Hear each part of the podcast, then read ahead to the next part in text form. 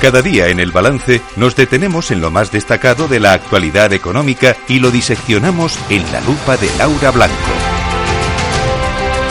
Laura Blanco, buenas noches. Buenas noches, Federico, ¿cómo estás? Bien. Oye, estoy preocupado por una noticia que he leído. ¿Te la cuento o no? Sí, sí, claro, claro, claro. Cuéntamela si estás preocupado. Cuenta. Estoy muy preocupado. Y, yo, y, yo, luego te voy a hablar del humor gráfico, ¿vale? Vale, me parece estupendo. la noticia es que eh, Europa, o los 27, han decidido retrasar dos años eh, la aplicación del Euro 7. Y a mí me parece, a mí me parece una mala noticia. Bueno, pues mira, depende. ¿eh? ¿Por qué? Como, como buen conocedor de la argumentación gallega, yo te tengo que decir que depende. Mira, lo malo de que se retrase Euro 7, Euro 7 que supone, bueno, pues eh, ser más exigentes con las emisiones que pueden realizar los vehículos de gasolina y de gasoil. Bien, entonces si nos íbamos al Euro 7, eh, que iba a entrar en vigor en principio en el ejercicio 2025, se aplicaban una serie de requisitos para que hubiera menos contaminación. ¿Qué es lo malo de que se retrase y que en lugar de entrar en vigor en 2025 vaya a entrar en vigor en 2027 y en principio en 2029 para camiones.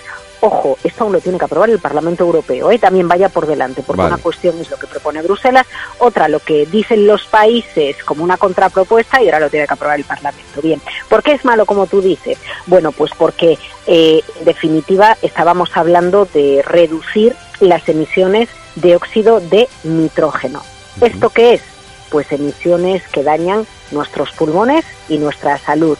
Para que te hagas una idea, cuando hay incendios, cuando un volcán está en erupción, los gases que se emiten son óxido de nitrógeno en cantidades brutales, ¿no? Cuando hay un incendio, cuando hay un volcán, por eso es peligroso para la población. Entonces, bueno, pues en este sentido es negativo porque al final lo que estamos es parando un proceso de, de, de contaminación y de emisiones a la atmósfera. Bien, ahora nos vamos al otro lado. ¿Qué es lo que está sucediendo? Bueno, lo que está sucediendo es que eh, tenemos que tener la perspectiva de 2035 con prohibición de venta de coches nuevos de combustión interna. Lo que hace Europa, lo que hace Bruselas, que ha, lo ha apostado todo, por decirlo de alguna manera, a la transición energética y al cuidado del medio ambiente y a políticas climáticas, es ir metiendo pasos intermedios, ¿no? que es el caso de este paso que ahora se retrasa. ¿Qué sucede? Bueno, hay por el medio una industria, una industria que da muchísimos puestos de trabajo y que es crucial para el PIB de la Unión Europea, el sector de la automoción. Y el sector dice, adaptarse a esta normativa, que parece que se va a aplazar, supondría para la industria europea de automoción entre 20.000 y 35.000 millones de euros. Y haría que se encarecieran los vehículos hasta 2.000 euros. Bien, y ahora tú te preguntarás, ¿y esto a España cómo le afecta? Bueno, pues hay un aspecto que es crucial, Federico. En, España, más del 50% de la producción de vehículos son vehículos pequeños. No es lo mismo 2.000 euros de sobrecoste para un vehículo de 50.000 euros, para un vehículo de gama alta, para un vehículo que, por ejemplo, se fabrica en Alemania o en Francia, que para un vehículo pequeño como se fabrica en España, un Ibiza, un Corsa, un Opel, bien, donde 2.000 euros es muchísimo dinero. Por lo tanto, no estás incentivando al cambio de coche si encareces los coches. ¿Qué dice la industria? La industria dice, sería interesante incentivar renovar el parque de vehículos en España. El coche medio en España, en circulación, tiene unos 14 años. Para que haya coches de 14 años, esos que hay coches que tienen más de 20 años en circulación. Bueno, pues un coche que tiene, un coche viejo, un coche que tiene más de 20 años y que está circulando a día de hoy en España, emite 90 veces más óxido de nitrógeno que los coches nuevos que a día de hoy salen de cualquiera de las factorías que tenemos en España. Me da igual que hablemos de Martorell, que hablemos de Vigo, que hablemos de Navarra, que hablemos de Zaragoza.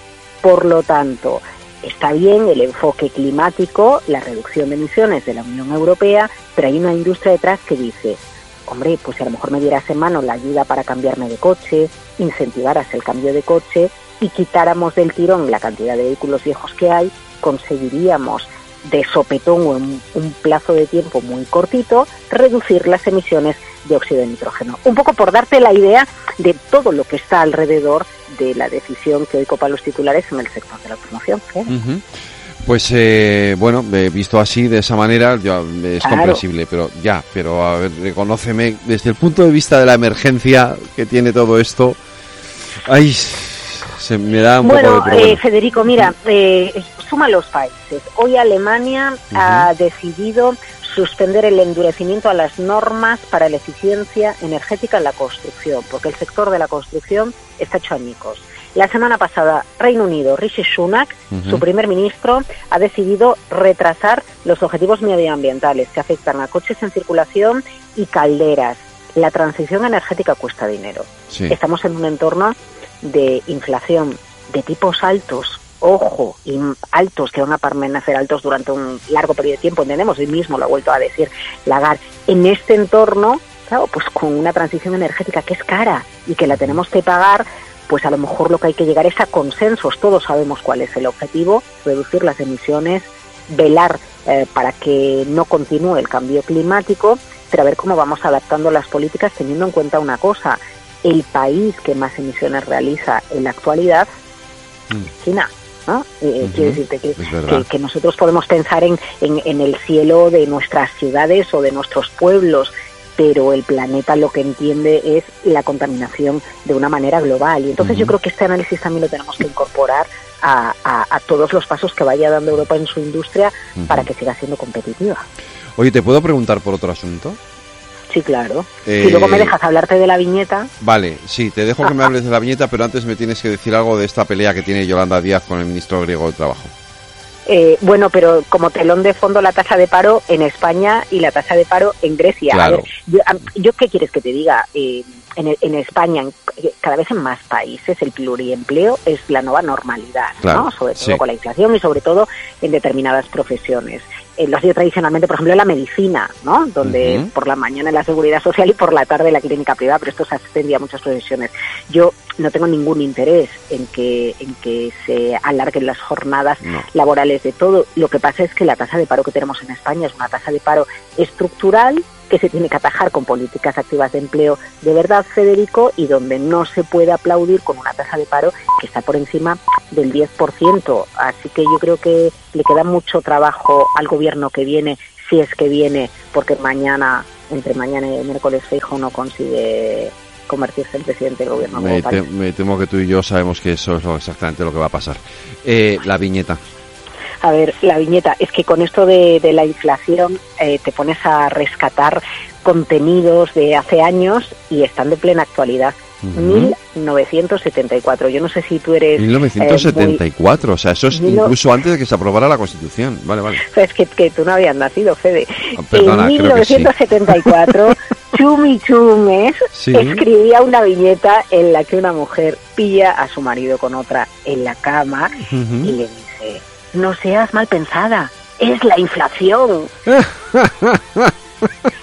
1974, Fede, para que veas cómo, cómo el humor, a ver, en el fondo cómo el humor gráfico consigue describir muy bien los problemas, las preocupaciones y reflejar también con tan solo una viñeta eh, un momento. Bueno, otro día, si quieres, hablo de Sorolla, ¿vale? Porque de Sorolla también tengo, pero venga, en el capítulo de otro día, si te parece. Perfecto, lo dejamos para otro día. Eh, Laura Blanco, mañana más tupa aquí en el balance. Buenas noches. Cuídate.